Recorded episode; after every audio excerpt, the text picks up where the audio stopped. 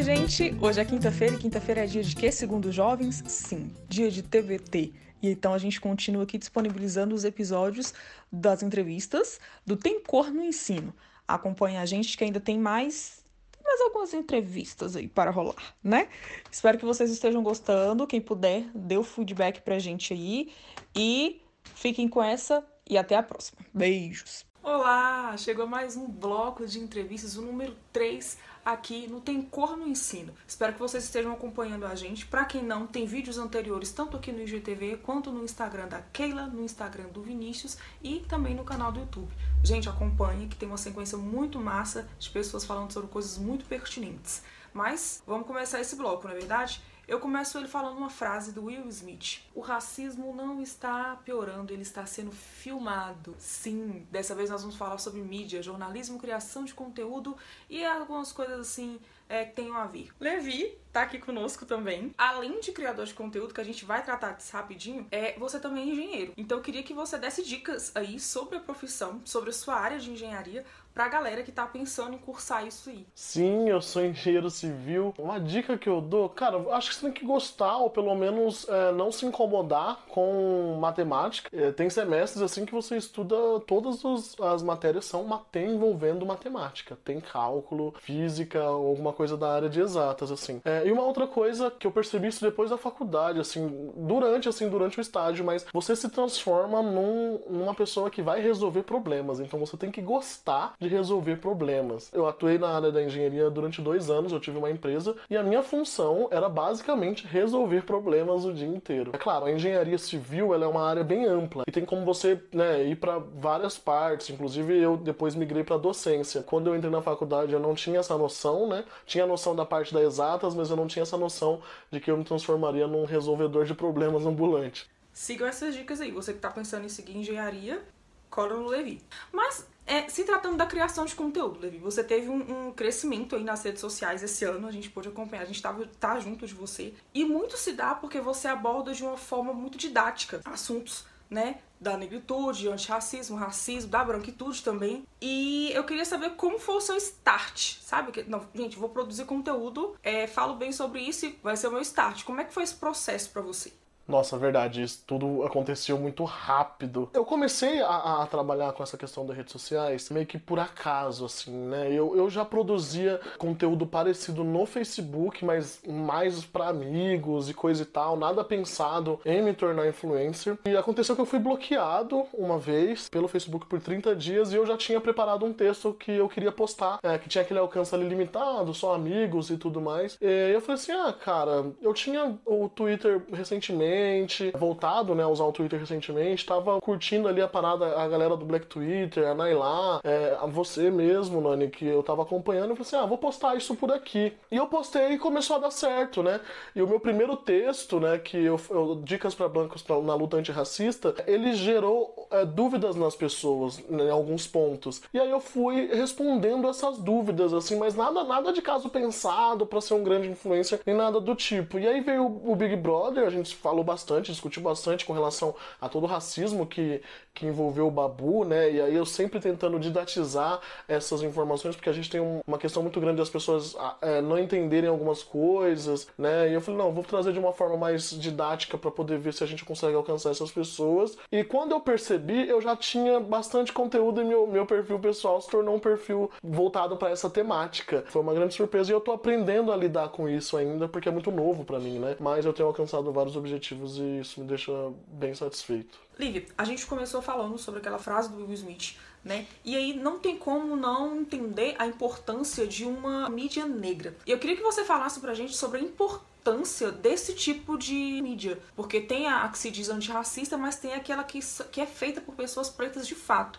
Então eu queria que você explicasse pra gente um pouco como funciona e a importância disso. E a importância dessas mídias é a gente conseguir garantir que as nossas histórias serão contadas e que a nossa voz vai estar presente. Sim, é importante ter veículos da grande imprensa se colocando como mídias antirracistas, mas também é, não podemos depender somente dessas ações. Nós temos que criar espaços que sejam nossos. Tem o entretenimento negro, tem o mundo negro, tem o GL10, enfim. E, e é muito importante a gente dar audiência, valorizar, comentar, compartilhar, conseguimos é, compreender e saber a importância de falar, de contar para o mundo todas essas, essas histórias.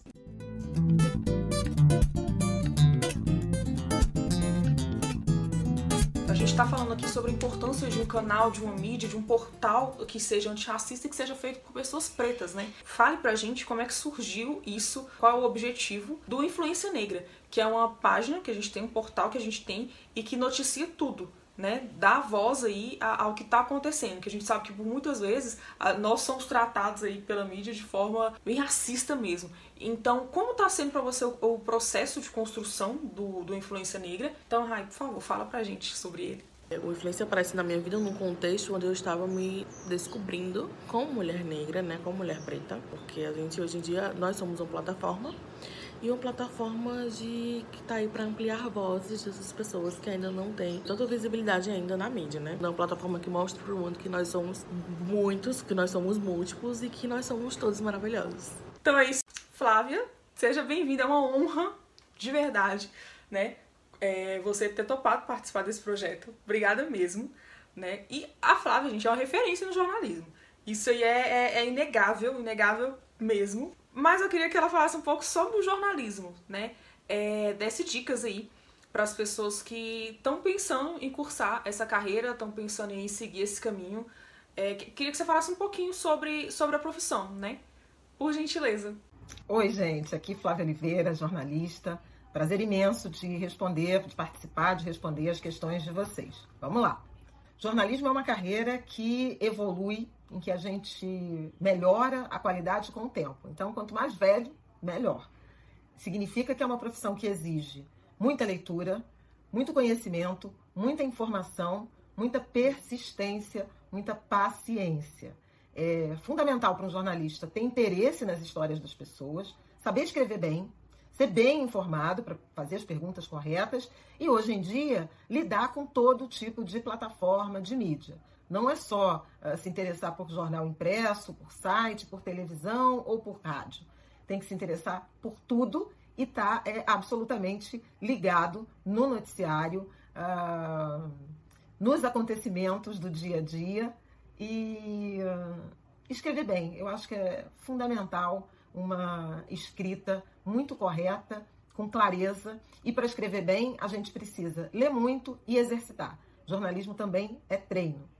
Sensacional. E nesse sentido, a gente entende que você é uma mulher preta jornalista, mas você não é só isso, né? Você tem uma criação de conteúdo nesse sentido também. Tanto é que tem o Angu de, Grilo, né? Que eu super indico para as pessoas. E eu queria que você contasse um pouco pra gente sobre isso, porque lá você tem. É a, a, oportunidade, né? Você se dá a oportunidade de não falar só sobre racismo. Então eu queria saber como que é a construção do Angu de Grilo nesse sentido. Bom, eu tenho sim uma, uma atuação é, na internet, nas redes sociais, que não é de hoje, tem pelo menos. Uh, faz 10 anos, por exemplo, da minha conta no Twitter, e que eu inaugurei, que eu abri essa conta para falar um pouco da experiência de cobrir uma Copa do Mundo na África do Sul. E, e, ali eu postava alguns acontecimentos, minhas andanças pela cidade, uma outra foto, alguns diálogos. É, no Instagram também já faz bastante tempo que eu compartilho os meus conteúdos, o Facebook antes disso, uh, botando trechos das minhas colunas, eh, escrevendo análises, algumas impressões em relação ao noticiário político, econômico, de sociedade, de segurança pública.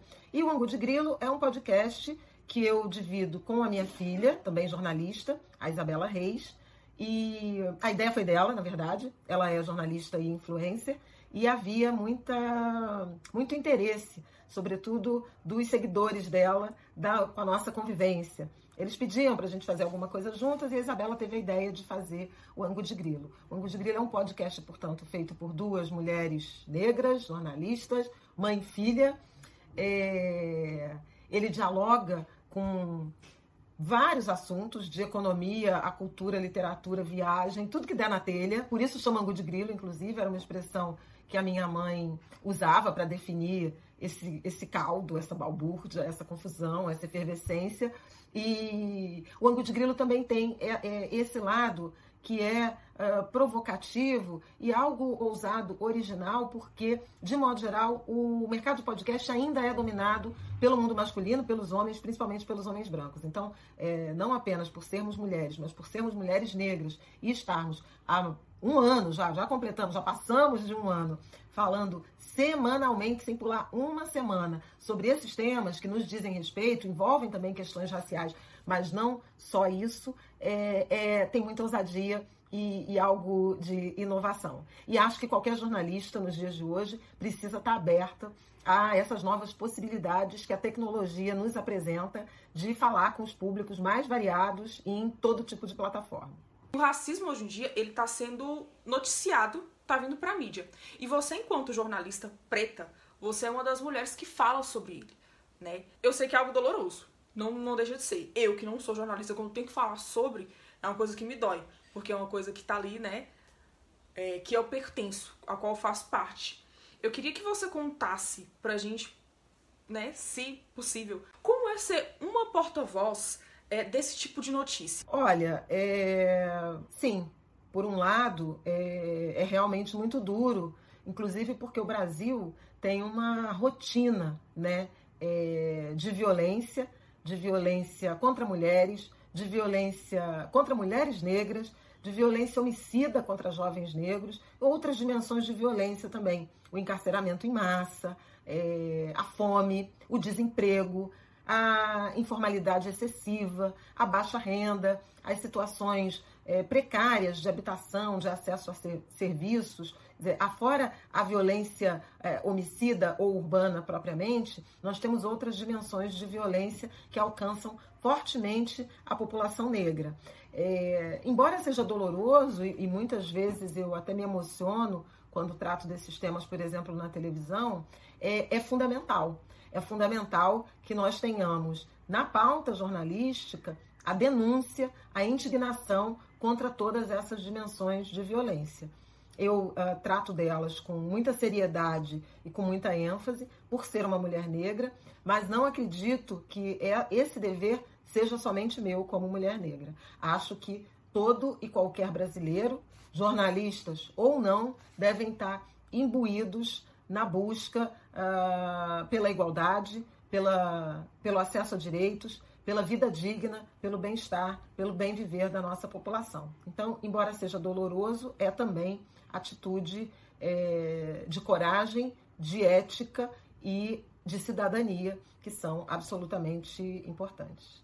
Gente, esse foi o bloco 3 de entrevistas. Espero que vocês tenham gostado. Sigam essas pessoas nas redes sociais. Sigam aqui o Depois da Roda. Se inscrevam no canal, né? Sigam a Keilo Vinícius. Sigam a mim também. Tchau, tchau.